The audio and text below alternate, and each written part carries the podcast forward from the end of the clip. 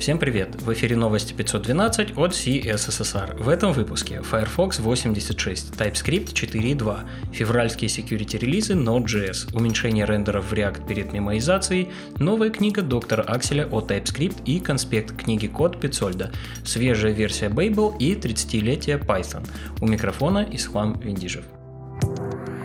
Интересные публикации. Томас Штайнер на WebDev знакомит читателей с использованием Streams API. Разбираются конкретно Readable Stream, Writable Stream и Transform Stream, механизмы их работы и приводятся понятные примеры использования. Стримы могут пригодиться для работы с файлами, сжатия данных и создания интерфейсов, которые загружаются до завершения обработки данных. Как уменьшить количество рендеров в React? Сегодня от среднестатистического разработчика вы, скорее всего, сразу услышите «мемоизировать». А Дэн Абрамов в своем блоге напоминает о том, что можно и даже нужно оптимизировать количество рендеров до использования memo и useMemo. Дэн говорит о двух базовых техниках – разделении компонента на stateful и stateless части и передаче stateless компонентов через пропсы в stateful компоненты. При ререндере stateful компонента, переданный через props компонент, ререндериться не. На самом деле это скорее про более рациональное применение компонентного подхода. Дэн отмечает, что это не замена мемо, но простые логические оптимизации на ранних этапах помогут оптимизировать компоненты в дальнейшем. Продолжим об оптимизациях. Вышла статья Дага Силарса на Smashing Magazine об оптимизации видео. Как вы знаете, видео – самый большой контент в вебе, и на десктопной версии сайта на скорости 1 гигабит в секунду это самое видео работает великолепно. Но мы живем в реальном мире с телефонами, 3G и прочими препятствиями, и как раз об этом статья Дага. Он рассказывает, как подобрать оптимальное качество и размер видео для самых разных условий. Ренат Саматов из DomClick рассказал на Хабре о мониторинге Node.js приложений и Application Performance Management или APM. В статье он приводит категории метрик, например, использование процессора, памяти, статистики по запросам и ответам, информации о процессах Node.js и другие. Статья вводная и посвящена тому, за какими показателями стоит следить. Автор обещает продолжение с методами мониторинга.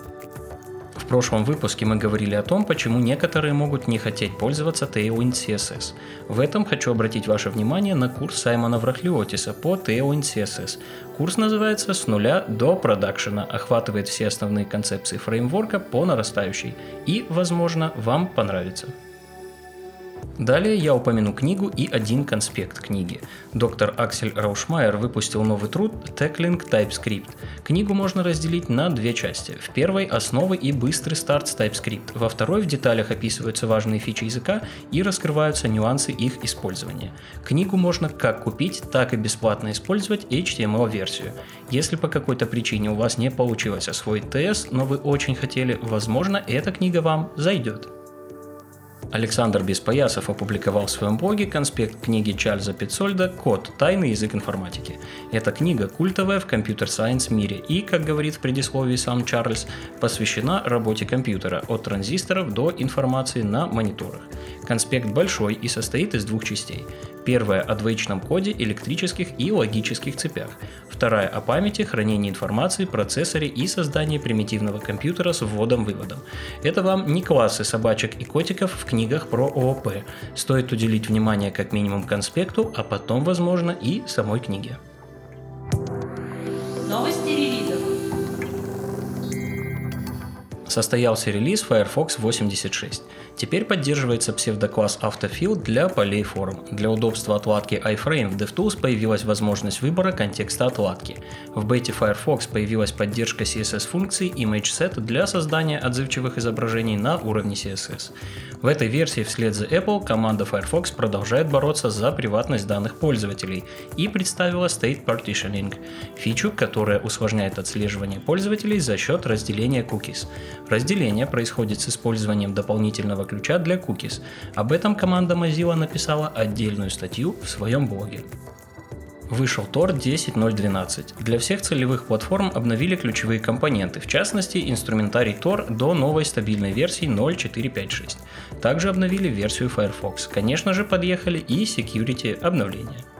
Далее, февральские security релизы Node.js, обновленные версии 10.24.0, 12.21.0, 14.16.0 и 15.10.0.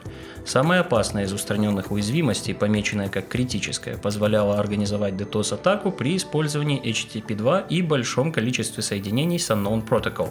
Также были устранены еще две уязвимости. Подробнее обо всех уязвимостях можно узнать в блоге Node.js. Не забывайте обновляться. Полноценный релиз TypeScript 4.2 состоялся. Псевдонимы типа сохраняются, остаточные элементы теперь могут быть в любом месте картыжей. Оператор in теперь проверяется более строго, а для сигнатур конструкторов появился модификатор abstract. Появились новые флаги компилятора explain files и no property access from index signature. Полный changelog в официальном блоге TypeScript и вроде как уже можно обновляться. Доступен Babel 7.13.0. Целевую версию можно теперь указать один раз. Добавили поддержку TypeScript 4.2 и улучшили поддержку Full. Опцию Use ES Modules пометили как устаревшую. Babel теперь сам автоматически определит формат модулей. Use ES Modules окончательно уберут в Babel 8. Есть еще несколько изменений и дополнений. Полный список в Release Notes. Вышел оптимизатор SVG SVGO 2.0. Конфигурацию можно теперь описывать в виде JSON, размер пакета был уменьшен. CLI был обновлен, Node API теперь синхронный. Также появился официальный ES Bundle для использования инструментами в браузере. Также отмечу релиз Deno 1.7.4, хочу как-нибудь потрогать, но руки никак не доходят. И дистрибутива для пентестеров Kali Linux 2021.1. Другим новостям. Мне подумалось, что если есть фитоняшки, то, наверное, существуют и питоняшки. К чему это я? Языку Python исполнилось 30 лет, с чем я вас и поздравляю. Он был создан Гвидо Ван Россомом и назван в честь комедийной группы Monty Python. Язык задумывалось сделать простым и независящим от платформы. Основными принципами при разработке языка были «лучший враг хорошего», «заимствуй лучшие фичи других языков», «срезай углы, когда это возможно» и другие. Получилось или нет, решать вам, а я считаю, что язык пришел к успеху. Конечно, как и у любого другого языка, у него есть плюсы и минусы. Тем не менее, он занимает серьезное место в индустрии разработки ПО и в вебе в частности, и ежегодно карабкается выше и выше в рейтингах языков программирования.